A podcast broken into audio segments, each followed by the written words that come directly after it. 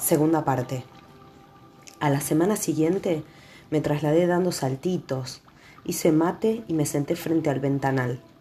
No me preocupé, tampoco intenté resistirme, era inútil. Cuando al verlo aparecer en la playa con su pastor alemán se me dispararon las pulsaciones. Convencida de que pasaría de largo, me quedé perpleja cuando se detuvo frente a la casa. Nos miramos a través del espacio brumoso del amanecer. Me instaba a levantar la mano y a saludarlo para disimular un poco de normalidad. No lo hice. Permanecí quieta, la vista fija en la de él, que no se adivinaba en la oscuridad que la capucha le echaba sobre el rostro. Yo evocaba sus ojos celestes y la intensidad rabiosa con que me había mirado el día anterior en contadas ocasiones. Me removí en la silla, nerviosa, cuando el corredor solitario se encaminó hacia mí, con la cabeza hacia adelante y el aire vencido. Me puse de pie y salté hasta la puerta trasera. Abrí. Buen día. Buen día, me respondió con su voz gruesa y sin despejarse la cabeza. ¿Cómo anda el pie? Molesta un poco. ¿Quiere pasar a tomar unos mates? Acabo de prepararlo. Yo miró hacia atrás como si algo a sus espaldas le interesase, se volvió de nuevo hacia mí, me miró, otra vez lo hizo de la nada, clavó la vista en el perro, que esperaba su decisión, jadeando. No quiero importunar. Importunar. Usaba expresiones pomposas. Para nada. Además me gustaría agradecerle como se debe lo que hizo ayer por mí. Pase. Masculló una orden al pastor alemán que se echó en el felpudo de la galería. ¿Quiere agua para su perro? Sí, Fui dando saltitos a la cocina y llené un bol de acero inoxidable. Gracias, dijo entre dientes, como si le costase pronunciar la palabra, y se quitó la capucha. El pelo oscuro y desordenado le donaba un aspecto juvenil. ¿Cómo se llama? El perro, aclaré. Killer. Killer, asesino, traduje. Da miedo. Es la idea. Pero no se preocupe, está entrenado. Solo ataca si yo se lo ordeno.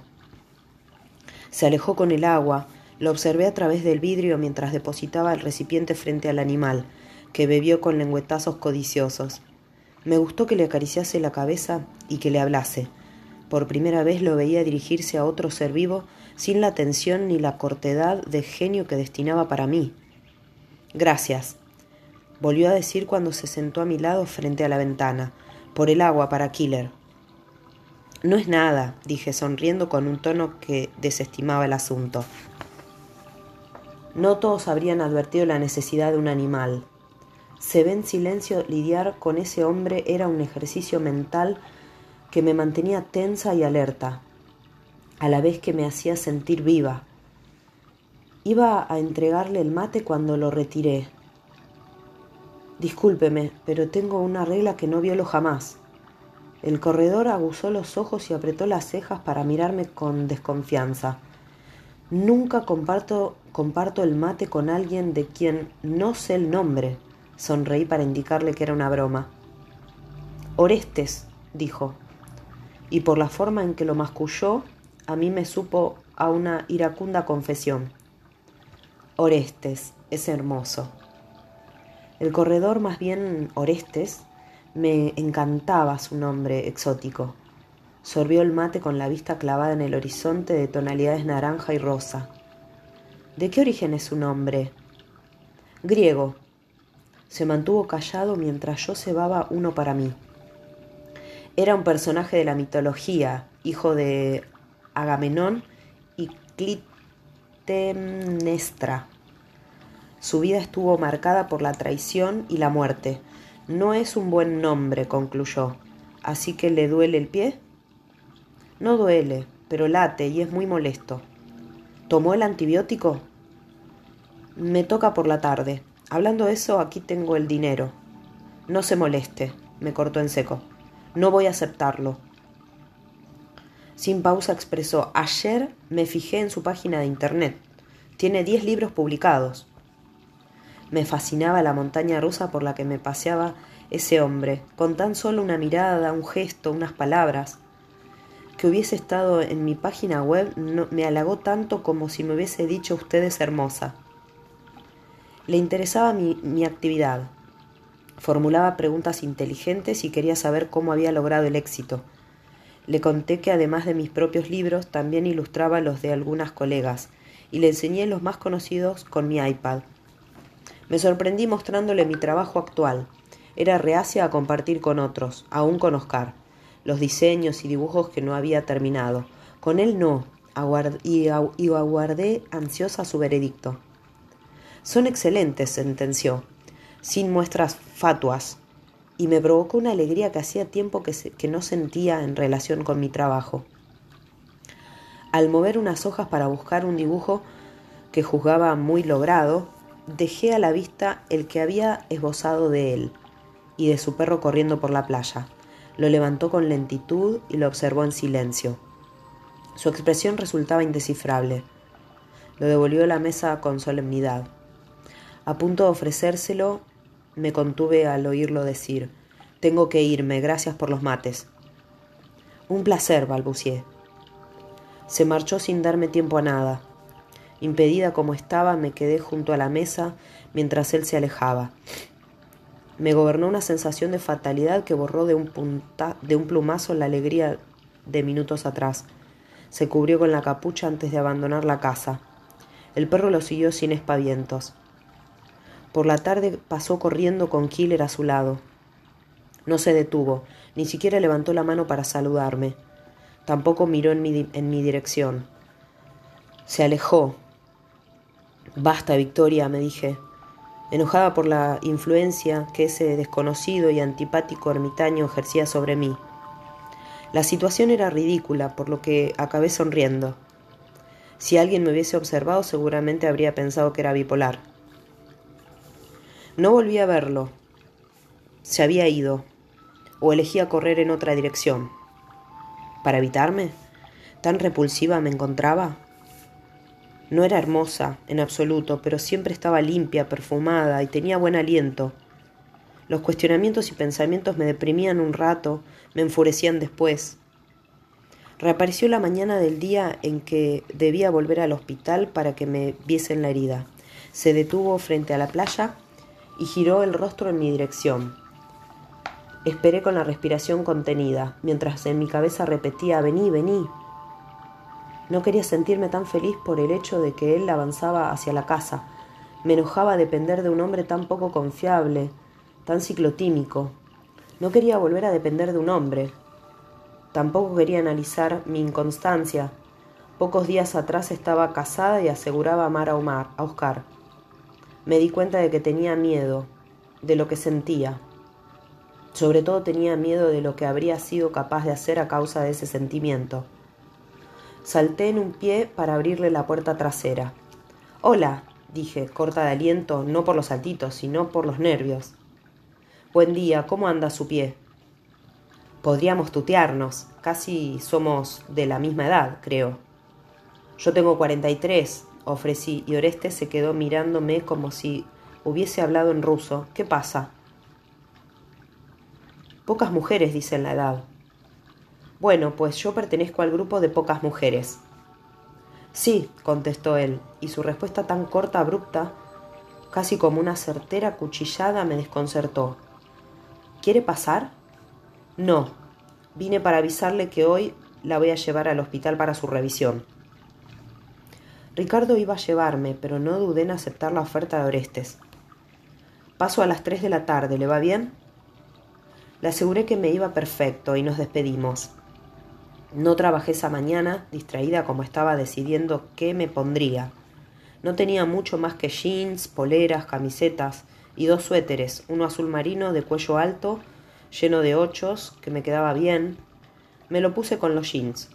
En el pie, bueno, me calcé una bota alta color suela, que iba por fuera del pantalón, en condiciones normales.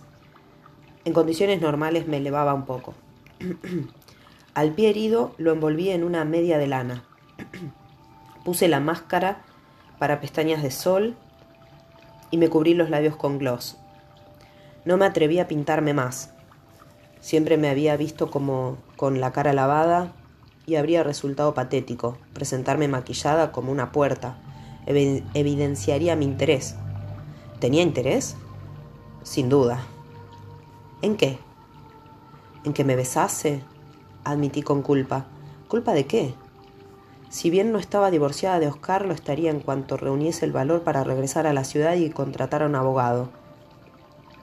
Acabé perfumándome con lo que hallé en el placar de sol.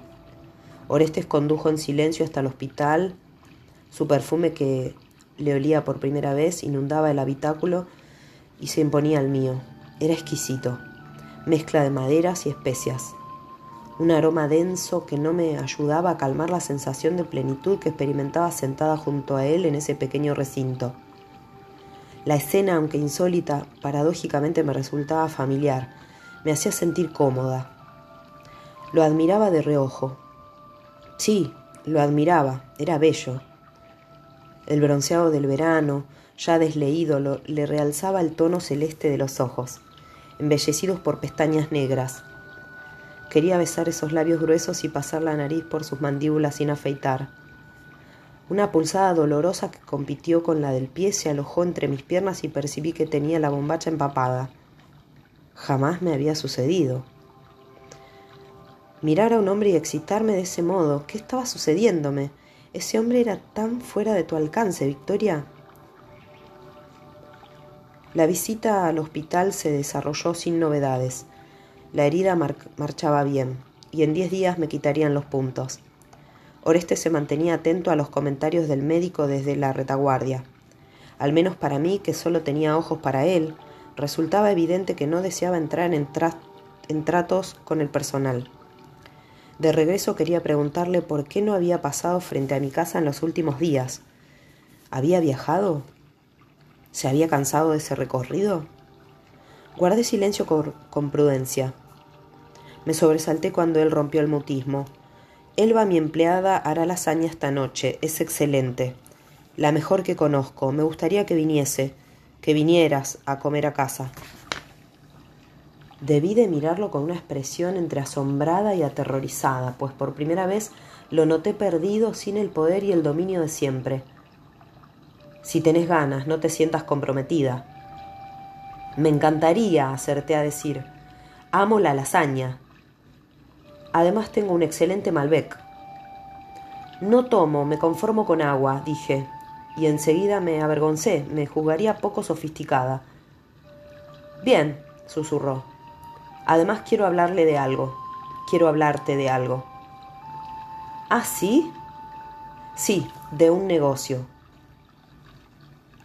Me mantuve callada un poco por el desconcierto, también por el desengaño, la invitación. Al fin y al cabo era por negocios.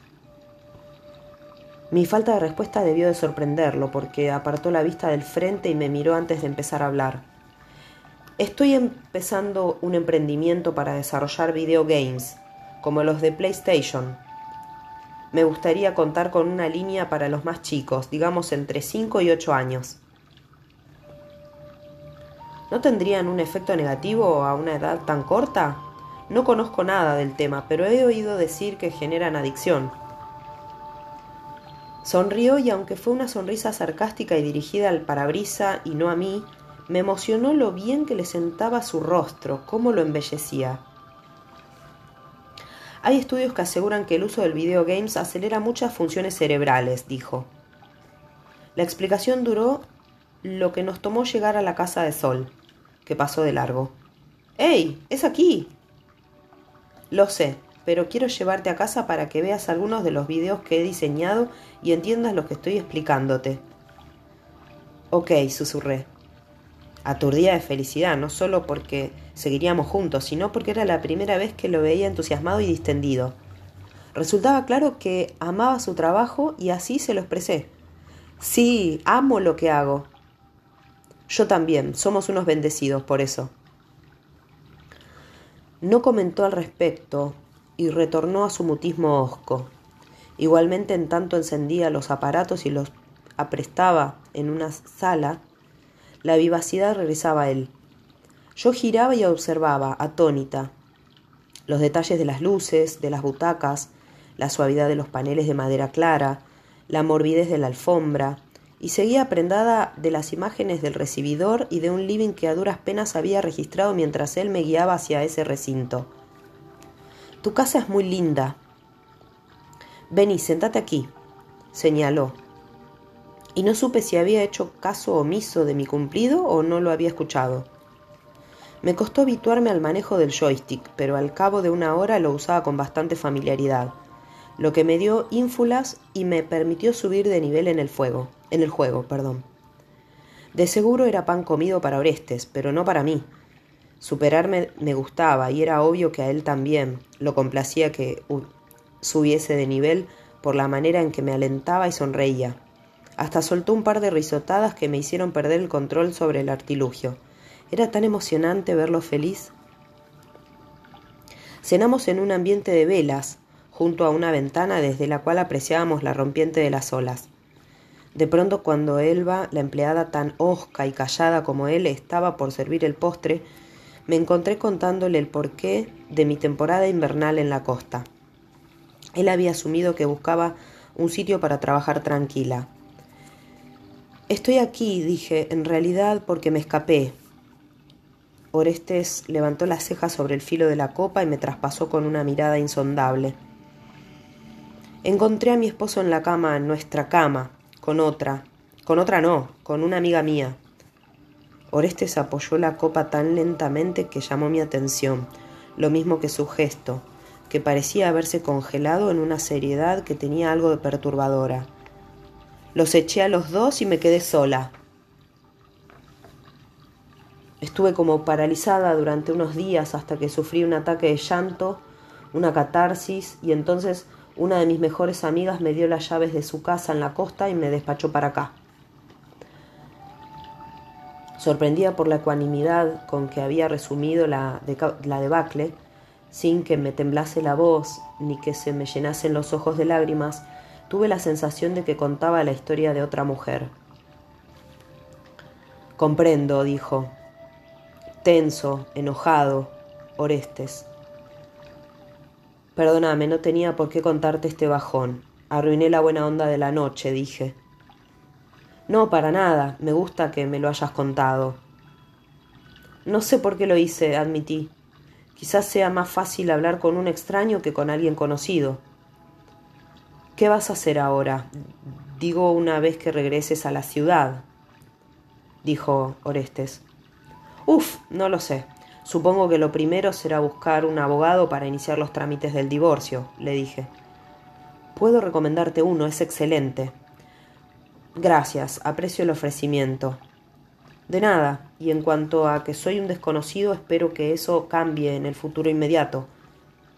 El corazón me subió a la garganta y volví a ruborizarme como cuando estaba en el secundario, si hacemos el negocio que tengo en mente, podríamos llegar a ser socios y a conocernos muy bien, le dije. Ah, sí. Me desinflé. Socios. ¿Qué pretendías, Victoria? ¿Que el modelo de revista lleno de plata te mirase a vos? ¿De qué se trata tu propuesta?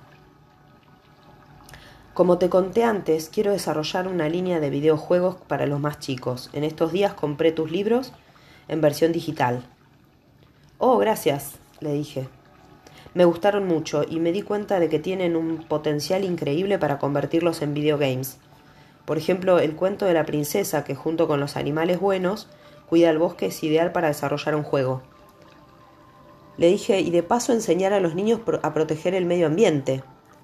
Sí, claro. ¿Qué te parece la idea? Le dije interesante, no lo voy a negar, pero soy muy celosa de mis historias y de mis personajes y me vuelvo muy quisquillosa cuando de ellos se trata. Así que antes de prometer nada, me gustaría ver cómo quedaría el producto final. No pretendo que hagas el videojuego. Simplemente quiero que me cuentes detalladamente cómo sería. Por supuesto, para mí lo mejor es trabajar con personas exigentes a las que no se les escapa nada asegura la excelencia del producto. ¿No vas a preguntarme sobre los derechos de autor y esas cuestiones? Sí, claro, dije, sintiéndome muy campechana. Conversamos un poco más y después del café, cuando lo vi reprimir un bostezo, le pedí que me llevase a casa. Estaba deprimida. Pasábamos tiempo en lo de sol, planeando, dibujando, imaginando, discutiendo. La familiaridad crecía. Orestes sabía mucho de mí, que me había recibido de licenciada en artes, donde había trabajado antes de dedicarme a escribir e ilustrar mis historias, que no tenía hijos porque Oscar no podía, la relación con mis padres, cuánto detestaba ser hija única, cuánto quería a mis amigas Sol y Gaby. Por mi parte seguía sin conocer prácticamente nada de él. Su habilidad para responder con evasivas era comparable a la de un político cuando le formulan preguntas incómodas. Sabía que su apellido era Ferrara. Me lo había dicho al preguntarle cómo se llamaba su empresa, que era simplemente su nombre. Orestes F. Ferrara SRL. La F era por Fabio. No se comportaba con la antipatía del principio. Se movía con soltura y se entusiasmaba con mis ideas propuestas. No obstante, las barreras seguían altas y él se ocultaba dentro de una coraza tan evidente como el celeste de sus ojos hipnóticos que a veces se encontraba fijos en mí. Cuando lo pescaba, él se apresuraba a mirar hacia otro lado. No quería ilusionarme, pero la pregunta le resultaré atractiva me obsesionaba. No sabía qué esperar de la relación que iba forjándose entre nosotros. Me cansaba especular cuáles serían sus pensamientos, me enojaba ilusionarme. En ocasiones me convencía de que solo me buscaba porque le servían mis cuentos y personajes. En otras, cuando nuestras manos se rozaban casualmente o lo descubría estudiándome, me permitía soñar que me deseaba. Como fuese, la compañía de Oreste Ferrara era sanadora. Dormía bien, comía con ganas, y no pensaba en Oscar de continuo. Si lo hacía no me sentía disminuida ni humillada. Los comparaba y me enorgullecía que el resultado fuese tan positivo a favor de Orestes. ¿Cómo sería en la cama? Al día siguiente me quitarían los puntos. En eso pensaba mientras preparaba unos sándwiches a manera de cena rápida. Orestes entró en la cocina y me explicó una idea que acababa de ocurrírsele. Al final me dijo, Victoria, si esto resulta como pienso, te voy a hacer muy rica. No me interesan las riquezas, Orestes creo que causan más penas que alegrías. Con tener para vivir bien y pagar mis cuentas me basta y me sobra. Me di vuelta para buscar la mayonesa y me quedé estática, hechizada por sus ojos clavados en mí. No los apartó. Se aproximó tanto que eché la cabeza hacia atrás para no romper el contacto visual. Me acarició, me acarició el cuello y mi cuerpo reaccionó con la desmesura que reservaba solo para él acabó sujetándome por la nuca. Su presión fue gentil, aunque insistente, y terminé pegada a su torso. Bajó el rostro y mientras me pasaba los labios por la frente y los párpados, decía, te juro que intenté resistirte. Te lo juro, Victoria. Pero no puedo más, perdóname. Perdóname, no tuve tiempo de cavilar sobre el uso de la palabra. Cuando se apoderó de mis labios, el mundo desapareció junto con los problemas, las penas, las preocupaciones, y resultaba cursi decirlo, pero sentí que flotaba. Se trató de una de las sensaciones más vivificantes que había experimentado. Nunca una, emoción tan pura y genuina había hecho latir mi corazón del modo en que Orestes lo hacía con un beso. Me aferré a su cuello y le respondí desde la seguridad que me inspiraban su cercanía, el vigor de sus manos, la voracidad de sus labios y la, y la ansiedad con que su lengua me penetraba. Cortó el beso y se retiró con los ojos cerrados. ¿Por qué me pedís perdón? Porque estás vulnerable por la traición de tu marido y no quiero que pienses que estoy aprovechándome. No lo pienso. Aguzé los ojos y lo contemplé con suspicacia. ¿Acaso crees que lo hago por para vengarme? No asintió, tampoco negó. No me conoces, Orestes, pero quiero que sepas que no soy así. No uso a los demás para pelear, batallas que me corresponde enfrentar a mí sola. Si respondí a tu beso, que vengo deseando desde que la primera vez que te vi, Orestes bajó la cara para ocultar la sonrisa. Es justamente por eso, porque te deseo. Hizo el ademán de volver a besarme y lo detuve levantando la mano. Sé que no te gustan las preguntas, pero necesito que respondas a esta. Es importante para mí. ¿Estás casado? No. ¿Tenés novia? No. ¿Amante? Intento tenerla si ella me lo permite. Sonreí ruborizada como una adolescente. Más allá de que su respuesta me había inquietado, no estaba segura de si me había gustado. Volvió a besarme. Sabía cómo hacerlo. O tal vez sus besos, con o sin pericia, tenían ese efecto en mí, como todo lo referido a él, desde una simple sonrisa hasta un comentario expresado al pasar. Cada detalle me conmovía, me sacudía, me insuflaba vida. ¿Cómo había acabado involucrándome con un hombre a días de la ruptura de una relación que había durado más de veinte años, entre noviazgo y matrimonio? Era loco, loco y maravilloso. Me costaba creer que fuese verdad. ¿Existía un sentimiento tan intenso? ¿Sería un espejismo? En cuanto a él, ¿qué estaría experimentando? ¿Solo calentura? Me dije que no importaba y me permití disfrutar, dispuesta a asumir las consecuencias de esa experiencia indescriptible que descubría a los 43 años, el de sentir con cada fibra de mi cuerpo de mujer. No lo detuve cuando sus manos reptaron, reptaron bajo la polera y se cerraron en mis pechos. Gemí sin control en el instante en que sus dedos rozaron mis pezones y me abandoné a todo. Solo me importaban él y la pasión que compartíamos. Me provocó un orgasmo contra la mesada de la cocina, y de nuevo otro, sobre la mesa, donde me obligó a abrirme para saborearme con la boca. Oscar encontraba repulsiva esa práctica y, habiendo sido el único hombre en mi vida, nunca había experimentado la sensación de unos labios en contacto con mi clítoris o de una lengua hundida en mi vagina.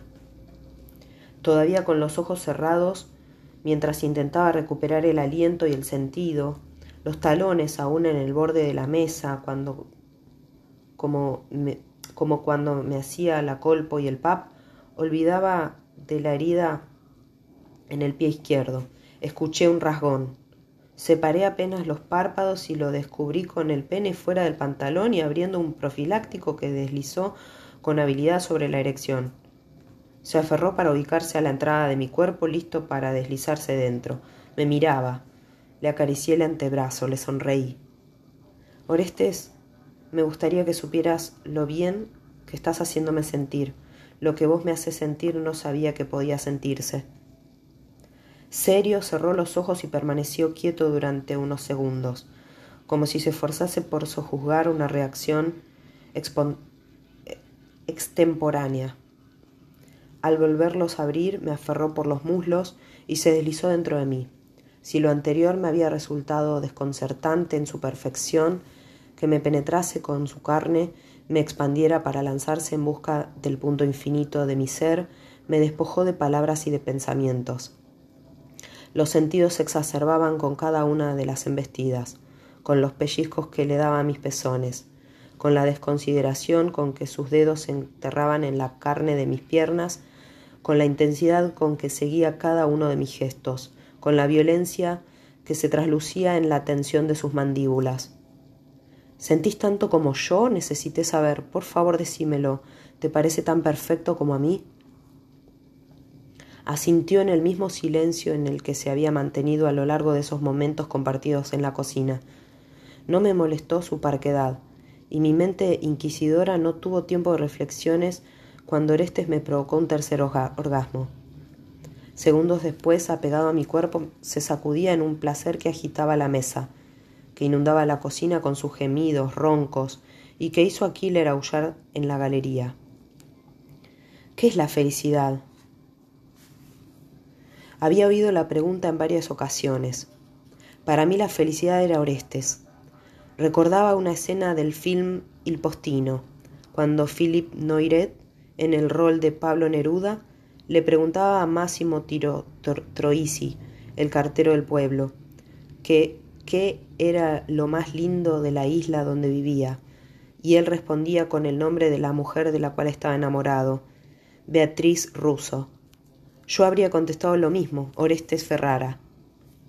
Hacíamos el amor y trabajábamos. Hacíamos el amor y comíamos. Hacíamos el amor y corríamos por la playa. Lo hacíamos incansablemente. En la playa también lo hacíamos, al cobijo de las dunas cubiertas por hierba bajos y cuando la penumbra del atardecer nos servía de cómplice. Una euforia que no languidecía me servía de escudo para no responder a las preguntas con que me habría atacado mi parte prudente y disciplinada si hubiese reunido la fuerza para imponerse. Igualmente no habría encontrado las respuestas, ya que nada sabía del hombre del que me había enamorado locamente y a quien no me atrevía a interrogar. Me dejaba llevar por ese estado de alegría sin falla y, hacía la vista gorda. Noté que en su casa no había fotos. No me gustan los adornos, menos que menos los portarretratos, explicó. Era verdad, su casa presentaba una decoración austera y minimalista Quise saber por qué elegía vivir aislado, y me contestó con el título de un libro de Thomas Hardy. Me gusta estar lejos del mundanal ruido. Le pregunté por sus padres. Vivían en la ciudad, los veía poco. ¿Hermanos? Dos, más grandes, no se llevaban bien. ¿Había estudiado? Era ingeniero en sistemas. ¿Cuántos años tenía? Treinta y ocho. Cinco menos que yo, calculé despreocupada. Sobre todo quería saber qué significaba yo para él, qué lugar ocupaba en su vida, aunque me dejase llevar por la alegría de estar a su lado, aunque acallase las voces que se alzaban para prevenirme, necesitaba que me confesase qué pensaba de mí. Si alguien le hubiese dicho quién es esa chica, el que habría, el que habría respondido, ¿mi amante? Se lo había preguntado antes de hacer el amor por primera vez, si tenía amantes. Él había contestado intento tenerla si ella me lo permite. Sí, había sido brutalmente sincero, solo deseaba un amante, una mujer con la cual tener sexo. No había palabras dulces para mí, ni gestos románticos. Por mi parte no bien nacían en mi mente, los ahogaba. Él se mantenía en comando, y yo le permitía tomarlo deseosa de que se fundiese conmigo en ese placer inefable. Lo del proyecto para transformar mis historias en videogames era harina de otro costal. Aunque entusiasmado, adoptaba una postura profesional y distante cuando nos sentábamos a discutir las pautas de los juegos. El aire de empresario consumado que lo caracterizaba lo volvía tan deseable como cuando se bañaba tras la mampara de vidrio y yo le espiaba desde la puerta. Era consciente de que saldría lastimada, al menos me atreví a admitir esa certeza, que asomaba en medio de la locura en la que me había lanzado de cabeza. No me importaba. Después lidiaría con un corazón destrozado, lo que durase. Me aferraría a ese espejismo. Me quedaría en esa realidad paralela, de la que algún día debería emerger para volver a mi vida, que a la luz de lo que Orestes me había mostrado era un cuadro pintado de gris que contrastaba dolorosamente con el colorido de ese mundo aparte que habitábamos solo él y yo. ¿Y cómo subsistiría sin el naranja y el rosa del amanecer, el dorado de la arena y del sol, el azul del cielo y de los ojos de Orestes?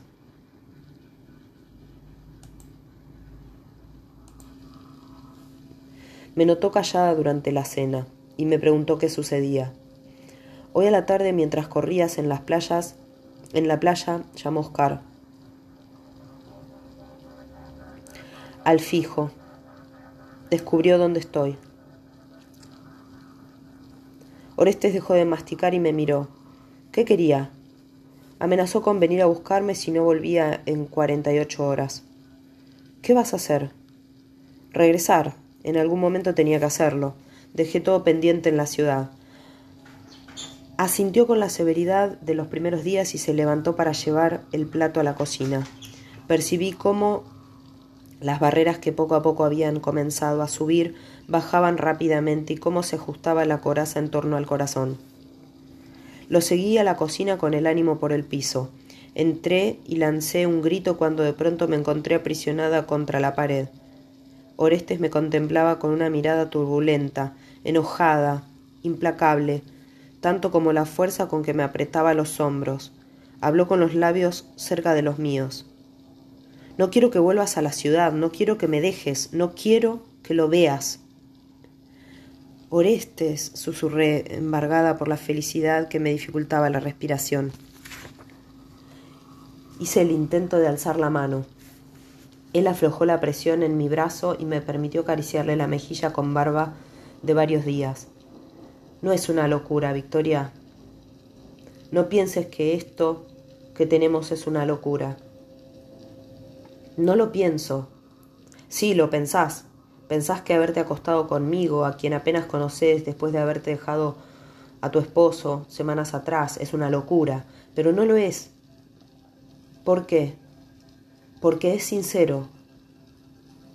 Sí, lo es, admití. Creo que sos la única persona sincera que he conocido en mi vida. No quiero que te vayas, no quiero que me dejes. Este mundo aparte que somos vos y yo es todo lo que necesitas, es todo lo que necesito. ¿Sí? ¿Es todo lo que necesitas? le dije. Sí, jadeó en mi cuello. ¿Qué soy para vos, Orestes? Se apartó para mirarme a los ojos. Creo que lo sabés. Un amante, le dije, seria. Sí, un amante. Mi única amante y la única mujer a la que le he permitido entrar a mi casa, la única que ha dormido en mi cama, la única que quiero que se quede ahí. ¿Por qué yo? Podrías tener a la que quisieras. Porque has sido la única que me ha hecho vivir y sentirme vivo cuando creí que estaba muerto. Los ojos se me llenaron de lágrimas. Me encerré el rostro con las manos y lo besé con labios temblorosos. ¿Qué penas ocultaba mi amado Orestes? Sí, mi amado Orestes, no tenía sentido negar que lo amaba. Por él estaba a punto de cambiar mi vida pasada, esa que ahora se, me parecía gris, pero que me tentaba con su seguridad, su familiaridad, por una aventura que no tenía idea de cómo acabaría. Él hablaba de permanecer juntos en ese mundo aparte tan nuestro, pero ¿hasta cuándo? ¿Se cansaría de mí? ¿Llegaría el momento en que echaría de menos su soledad, su libertad y me haría a un lado?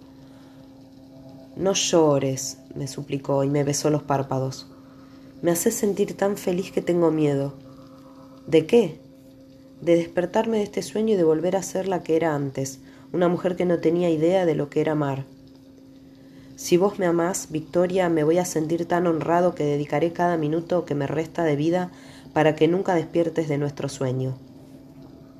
Te amo, Orestes, como nunca me a nadie. Sé que suena raro conociéndome, conociéndonos hace tan poco, pero no puedo negar esto que siento por vos, me desborda. Se limitó a mirarme en lo profundo de los ojos y a quitar las lágrimas compasadas de sus pulgares.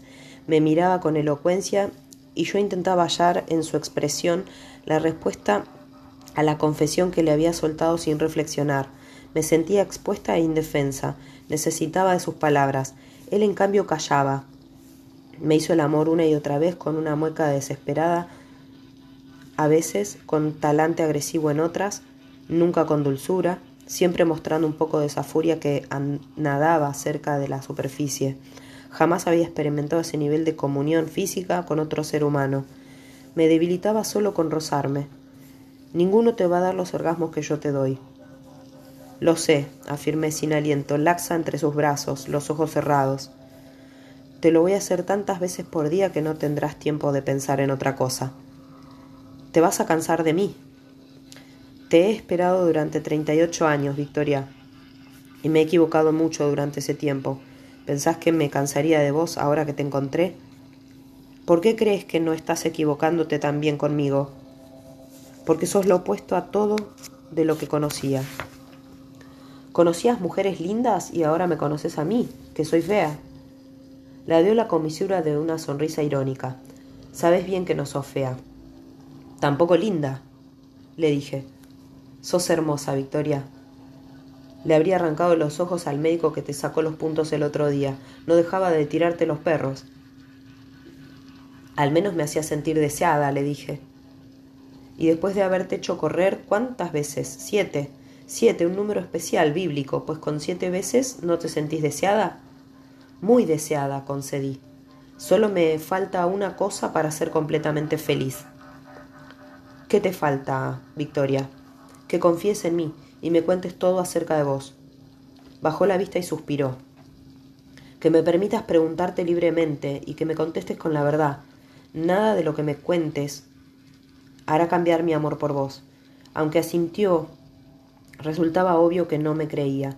Necesito tu, confianza, Orestes. Sin eso no creo que podamos construir nada.